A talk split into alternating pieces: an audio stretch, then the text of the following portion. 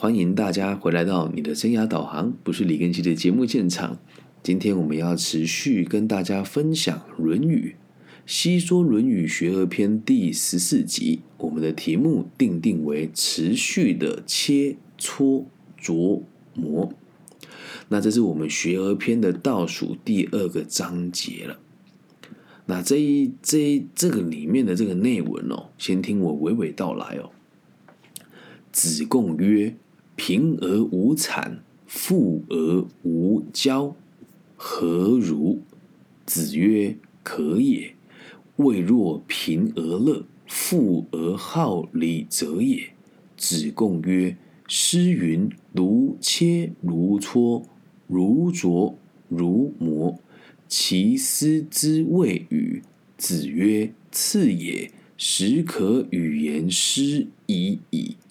告诸往而知来者，哦，是今天全部的原文哦。那我们来看一看中间几个字的解释哦。贫而无谄的这个谄呢，就是谄媚的意思，也就是巴结跟奉承哦。那这个何如？何如是什么意思呢？就是怎么样啊？你觉得如何呢？哦，叫何如？贫而乐哦，可以解释成贫而乐道。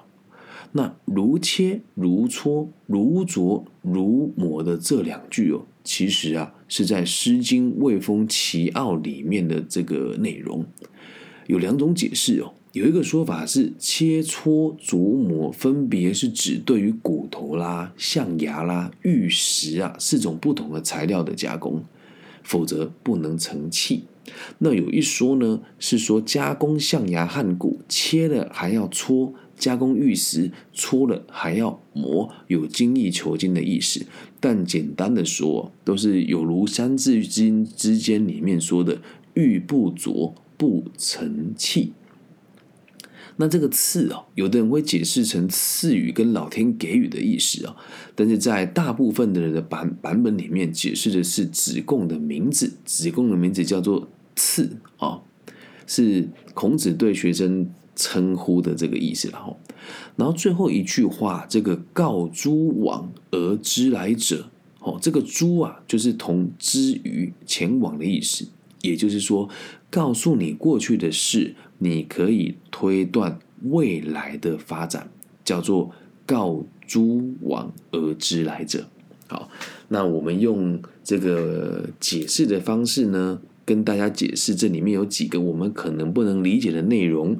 那现在啊，我来试着把它的白话文解释说明给大家听哦。子贡啊，他说：“老师啊，老师，如果啊在贫穷的时候不会去谄媚这些有钱有权的人，那在有钱的时候又不会这个骄傲自大，你觉得这样子的人怎么样呢？”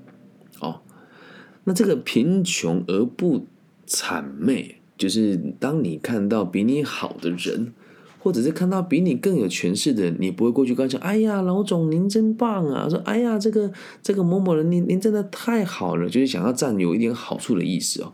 我如果看到人家能克制这种欲望，还有有钱的人不骄傲自大，那什么叫骄傲自大呢？在大家面前显摆。那什么叫显摆呢？我有钱。我超棒，你很穷，你该死。这个就叫做有钱而骄傲自大。那子贡问老师说：“如果我穷，然后不去谄媚他人，我有钱又不骄傲自大，这样子的人，你觉得怎么样？”那孔子说：“这样子哈，算作收手。什么叫收手呢？还可以啦。但是呢，还不如什么呢？来，他说可以。”未若，未若就是还不如贫而乐，然后富而好礼者也。那这个白话文怎么解释呢？孔子说：“但是啊，还不如贫穷却乐于道，富裕又好礼之人。”哎，这时候就有人问喽：什么叫做贫穷而富于道呢？有一句成语啊，叫做安贫乐道。这个道啊，就是一切事情运行的道理。以个体心理学角度来讲啊，就是所谓的这个优越目标跟社会意识，这个道就是利益于一切众生。所以，当你是贫穷的时候，你还能够乐，又能够去想着利益众生。你那有人会说，那这不是很奇怪吗？所以我们要重新定义什么叫做贫哦。贫啊，并不是穷到被鬼抓走，而是只拥有基本的生存能力，就叫做贫了。那这个贫而乐哦，就是我的生活很知足常乐啊啊。那知足常乐状况之下，我就可以去理解如何奉献给他人，如何利益众生。而这个富裕又好礼之人的意思是什么呢？有些有钱人会很嚣张啊，很拽啊。那好礼之人就是他对每一个人都还是视为平等的。那这个好礼啊，其实又有另外一种说法。这个礼乐春呃，这个诗书易礼春秋乐哦，这些东西礼就是所谓的管理的方法。所以，如果你是有钱人，又能够善于好礼、善于管理的话，那你就会变得更有钱。同时，能够更有能力去安定这个社会，所以这个富而好礼哦，不是就只有说我有钱又有了礼貌，而是我用我富裕之后，我又能够善用我的管理能力，了解《论语》之中的道理，然后用礼乐，用这个有系统的方式来管理大家，那这就不是又聪明又有钱又有效率吗？所以啊，讲完这个话之后，子贡就说了：“嗯，老师，那《诗经》上面有说啊，那这个意思呢，是不是像要对待这个骨角啊、象牙、玉石一样，切磋它、琢磨它，就是这个意思吧？那这个意思是什么呢？我们来跟大家解释一下。这个意思就是。”我们人要维持在贫而不产的这个状况，就已经是有点困难了。那又要能维持到这个富而不自大，也是有点困难的。但是在你的这个坚持之下，你一定有机会可以达到贫而乐、富而好礼，有机会。但是随时随地都有可能又被打回原形。人性是需要修行的。那这个切磋琢磨这四个字呢，放在这个贫穷跟这个富有之间的这个这个落差，我们该怎么去解释呢？啊，我们先把原文的这个解释念完，再讲讲我个人的想法。然后孔子说：“哎呀，只是啊，你呀，能从我已经讲过的话，完全的领会到我们有要说的意思，而且举一反三，就代表我可以跟你一起讨论《诗经》了。”哦，那这个《诗经》的这个解释哦，就是我它这个代名词，意思是孔子说我可以跟你讨论更深入的学问了。哦，那最后这句话，这个告诸往而知来者，就是所谓的举一反三了。我来让大家，我来跟大家解释一下。嗯，我在做生涯规划跟这个企业管顾的时候啊，我的立场都是为了能够让每一方都取得公平。哦，然后让大家都可以取得大家想要得到的利益哦。所以当我看到一件事情的时候，我会去想，那我接下来可以再做哪些东西，以及我看到一个可能性，如何去推估接下来的下几个步骤，或是接下来会发生的某一些事情有哪一些？那这些所谓的举一反三，而孔子说只是说你是举一反三的人，我可以跟你讨论更多东西，其中还有个含义哦。如果你学习了一个东西，你只看到眼前的这个东西，你就觉得哎，它就是这么好了，没有去想它接下来可以发生的效益有什么，你就会发现你很难去学习最有效益的逻辑。以我自己为例，我读了个体心理学之后，我就在想，我要如何让我的东西被更多人看见？然后，个体心理学来自于什么学派的根本？于是我读读了大量的这个。呃，东方的书籍啊，就是这个华人世界的书籍，然后读过了这个《论语》《大学》《孟子》《中庸》哈，《道德经》啊，还有这个《罗织经》啊，就是我们讲的这个一些相关的上个世代、上个时代的思想家的书，我就发现了，哎呀，原来《论语》讲的就是个体心理学。所以从个体心理学的角度出发，我了解到了什么叫做天下为公，什么叫人不知而不愠，什么叫做学而时习之，都和社会的这个兴趣是有连结性的。那在当我读到这个儒家的东西之后，我才发现，哎呀，原来在我们华人的智慧，早就在比阿德勒的年代更早之前，就有这种所谓的社会意识的概念了。然后呢，我就会把它放到我的演讲当中，并且融入到我的生活当中。那举一反三呢，也可以解释成随时来应用它，把一件最小的事情的，诶，把一件最，把一个知识的这个最大的价值发挥出来。好，那当我和别人有冲突的时候，我就会回来想今天这段内容哦，来跟大家分享一下，我最近跟一个朋友冲突啊。但我这个朋友呢，能力比我好很多，所以我会把自己类比成是这个贫，那他就是富。来，贫跟富之间，并不是指的只有钱财哦，还有你的整体的资源跟你的能力。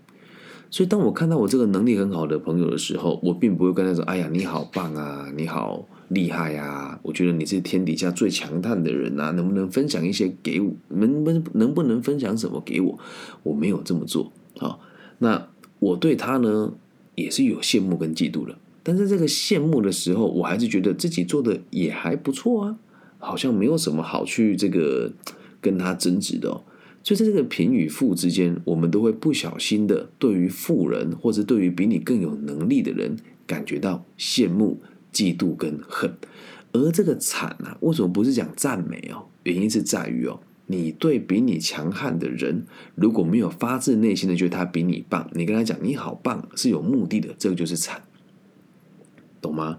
所以后来我就在思考一件事情：我在赞美别人的时候，如果能够具体的提出来说，因为我奉持个体心理学，奉持儒学，我在您的身上看到了什么精神，我觉得很值得学习，这个就不是惨了哦，这个叫发自内心的。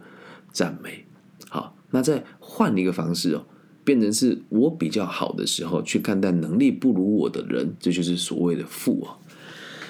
无骄呢，只是觉得看到他不觉得自己厉害，这个境界哦是要锻炼的。其实我也还在学习啊，有时候看到其他老师在讲课，我就会觉得，嗯，还好有你们在前面帮我挡着，才显得我有多厉害。以前会有这种感觉了。那现在已经过了这个阶段，就觉得哎呀，你们其实可以做得更好。那我要如何让你们愿意听我说话呢？这时候就到下个境界了。富而好礼者也。我们再重新解释一次这个礼哦。礼并不是只限于你对别人的这个绅士的表现，也不是仅限于对别人的这个礼貌的这个行为，而是在于能不能用合乎体制、合乎时宜的方式。来分享你想分享的东西给别人，我就曾经发生过这样子的状况。我有一个学生啊，他是这个也跟我一样是在做生涯规划的工作者。对我而言，我觉得他还不错，但是啊，我都会对他有很多奇怪的期许。什么叫奇怪的期许呢？比如说，呃，他看了某一本书，我觉得这东西是没有用的，我就跟他讲说：“哎呀，不要读这些垃圾。”哎。这就是没有富而好礼了嘛？那现在的说法变成什么呢？我会告诉他：你看到这个书，你觉得你学到的是什么呢？哦，这时候他就有兴趣跟你讲了。老师，我学到的是这里面跟我们说，呃，原子习惯要让我们就是从一个根本角度来练习一个如何养成自己习惯的一种计划与方法。然后我就跟他说：那你会不会认为这整本书的这个重点就只有把？想要达成的目标分成目标、专案跟任务，然后更详细的去执行而已吗？他想了一下，他告诉我：“哎，好像是耶。”那这时候我再提出我的建议嘛，我说：“你看这个书确实是不错，但是呢，还有更好的选择。”于是我就建议他来看《自卑与超越》。那有没有跟今天这个原文的内容很像呢？其实是有的哦。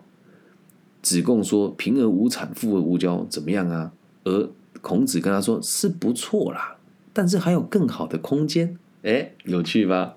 所以读这个《论语》哦，真的是很神奇的一门学问啊。然后也有一说说半部《论语》治天下。那我读到目前呢，《学而篇》哦，已经看到了倒数第二集了。全部读完会成为什么样子呢？嗯，我也是蛮期待的哈。那一直都有素闻哦，孔老夫子的这个所谓的因材施教。那你看哦，他跟子贡说话的方式，还有他跟这个其他弟子说话的方式呢，也都不大一样。所以在这一集啊，有非常多隐藏的讯息分享给大家。以上就是这一集全部的内容喽。那去想一想。如果有机会的话，贫跟富，它其实也不是一个结果，它可能是一个过程。有的人拥有了很多，却觉得自己还是贫穷的；有的人其实很贫穷，但觉得自己很富有。所以在这个有与无之间，跟自己的认定的多与少之间，又是另外一门学问了。短短的几十个字，带出来这么多不同的智慧。那我自己也知道啊，在 podcast 跟这个播客的领域当中，咱们讲这些东西，受众呢确实是比较少一些些的。那我会继续用我的方式，让大家用快乐、欢愉、轻松的逻辑来学习古人的智慧，来学习上个年代的经典。不过不不管是《论语》还是个体心理学，以上就是这一集全部的。内容喽，希望我们可以一起持续的如切如磋、如琢如磨的学习自己的人品，还有自己的专业，并且贡献给这个社会，使这个社会更加的安定。我爱你们，大家晚安，拜拜。